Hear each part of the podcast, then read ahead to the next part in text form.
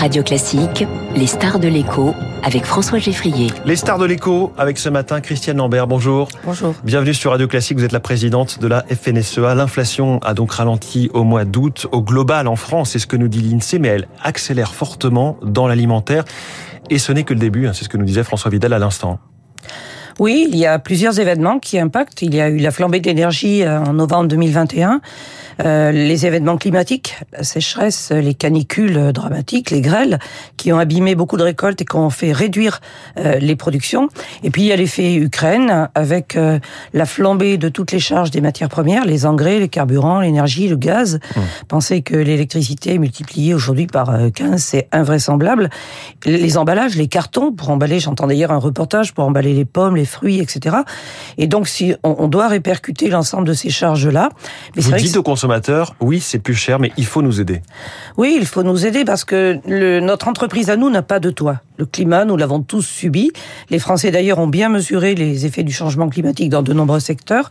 Et concernant l'activité agricole, qui est une activité du vivant, les plantes ont besoin d'eau et de soleil, mais pas trop de chaleur et de l'eau suffisamment. Or, on a eu euh, un hiver très sec, un printemps très chaud, un été caniculaire, le contraire de l'idéal pour les cultures. Donc on a moins 4% sur les récoltes de blé, mais on a moins 20% sur la récolte de pommes de terre. C'est énorme. Les parcelles non irriguées de pommes de terre, moins 50% de rendement. Les parcelles irriguées, moins 15%. Ça montre aussi que si on peut irriguer un peu plus, on perdra moins euh, de récoltes dans les années qui viennent. Et quand il y a moins de production, c'est la loi de l'offre et la demande, on l'a tous appris à l'école, ce qui est rare et cher, et donc les prix augmentent. Pensez pour mes animaux, j'élève des porcs. Dans le Le, le prix de l'aliment a augmenté de 30%. Si je n'arrive pas à répercuter ce 30% c'est énorme, 30%. L'alimentation animale, effectivement. L'alimentation animale a, flambé, le blé, le maïs, les tourteaux, etc. Donc euh, voilà, pour pas être dans le rouge, euh, pour pas perdre d'agriculteurs, pour tenir. Et pourtant, Dieu sait que beaucoup sont en grande difficulté cette année. Ceux qui n'ont pas de fourrage, où vont-ils le trouver avec 90 départements en sécheresse? Même en termes de disponibilité, il n'y en a pas. C'est impressionnant quand vous faites la liste euh, à l'instant, la litanie des, cataclysmes et des difficultés euh, inflationnistes qui, vous arrivent. Est-ce que les aides d'urgence ont été euh, à la hauteur, notamment sur la sécheresse? Écoutez, pour l'instant, rien n'est arrivé. Le ministre a annoncé que le dispositif des calamités serait actionné. Il compense en général 20, 30, 40% et encore pas pour tout le monde, puisque tous ceux qui, toutes les productions qui sont assurables, les grandes cultures, la viticulture, n'y ont pas droit. Donc c'est valable pour les arboriculteurs et pour les éleveurs, pour leurs prairies et pour le maïs fourrage.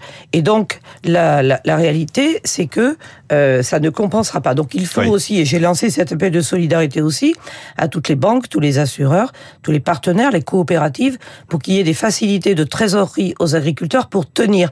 L'objectif, c'est bien de tenir euh, cette euh, année difficile, mais je peux vous dire que l'ampleur euh, des, des, des, conséquences et l'amplitude des manques de trésorerie est extraordinairement important cette année. On a rarement connu ça. De toute façon, c'est l'année historiquement la plus cataclysmique au niveau climatique. Pour tenir, il faut évidemment qu'en aval, ça suive. Quelle est l'attitude en ce moment des grands distributeurs, Carrefour, Leclerc, Casino, Intermarché? Alors, trois ministres nous réunissent toutes les semaines. C'est dire que l'heure est grave.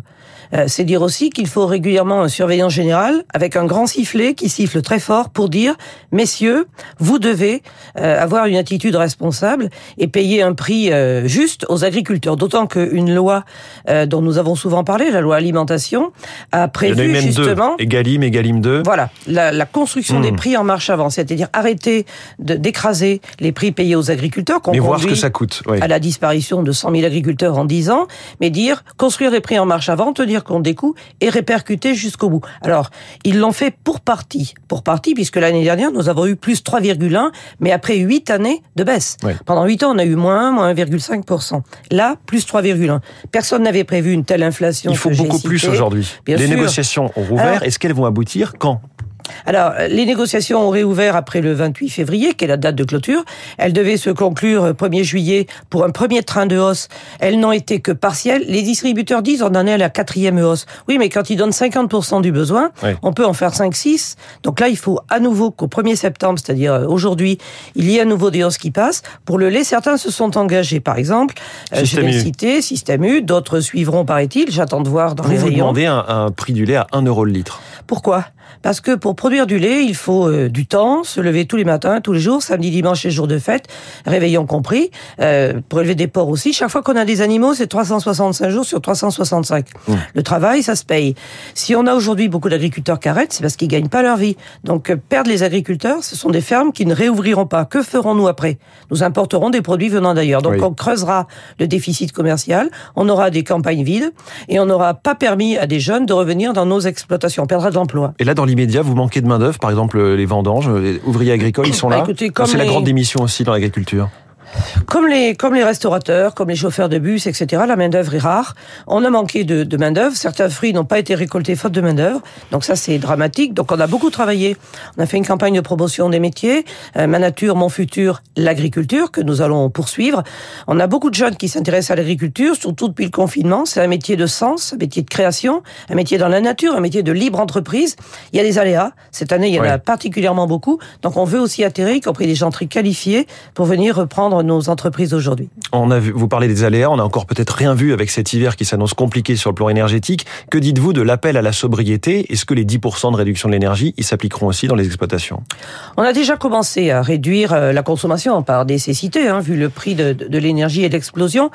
Et on a des solutions vertes. Par exemple, nous on produit du gaz vert, c'est-à-dire que l'ADEME dit on peut augmenter l'autonomie française de gaz avec le gaz vert. Donc il faut développer plus les méthaniseurs. C'est un mécanisme naturel, hein, la fermentation, qui permet de produire du gaz, du gaz naturel, qui est injecté ensuite et qui permet de venir en appui. D'ailleurs, il y a une campagne, il y a une loi en ce moment de Madame Pannier-Runacher pour l'accélération euh, de, de, de, des énergies renouvelables. Et l'agriculture veut y contribuer avec l'agrivoltaïsme aussi, des panneaux photovoltaïques qu'on met sur nos toits euh, de bâtiments, qu'on met sur les serres, qu'on met sur les vignes. Donc vous êtes engagé, mais en revanche, vous ne pourrez pas réduire euh, les trajets en tracteur, évidemment. Le chauffage, vous nous parliez de, vos, de vos porcelets. On, on, réduit l'utilisation du tracteur. On fait aussi de la conduite économique. On a des stages pour conduire plus économique. On ne conduit pas une Formule 1, on conduit un tracteur, mais en conduisant différemment, on peut réduire.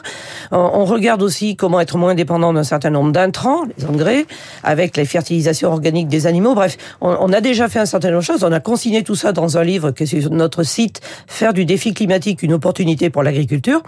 Et par exemple, on a réduit de 23% les émissions de gaz à effet de serre par litre de lait produit en 15 ans. Mmh. Donc on est déjà bien engagé. Alors Christian Lambert, le plan français de la PAC, la politique agricole commune, a été validé, annonce hier soir, après avoir été revu et corrigé par la France à la demande de, de la Commission qui le jugeait, on va dire, pas assez ambitieux sur les aspects écologiques.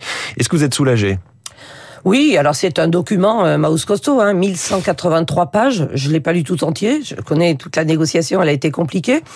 Euh, la France a verdi euh, au regard des exigences du Green Deal, mais elle a veillé aussi à garder la souveraineté alimentaire et la capacité de produire. À l'origine, à Bruxelles, c'était verdir, verdir, verdir, quoi qu'il en coûte, en quelque sorte. On parlait d'une baisse finalement de la production euh, européenne terrible. C'était moins 12 à moins 15 moins 20 mmh. de production en pommes, en betteraves, ce qui aurait été une hérésie. Donc depuis la guerre Ukraine, certains esprits se sont réveillés en disant attention, faut peut-être pas tout sacrifier au verdissement.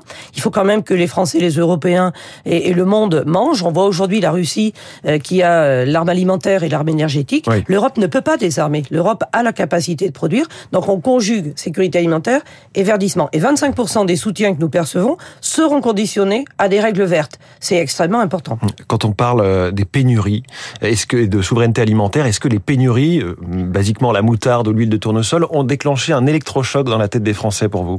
Oui.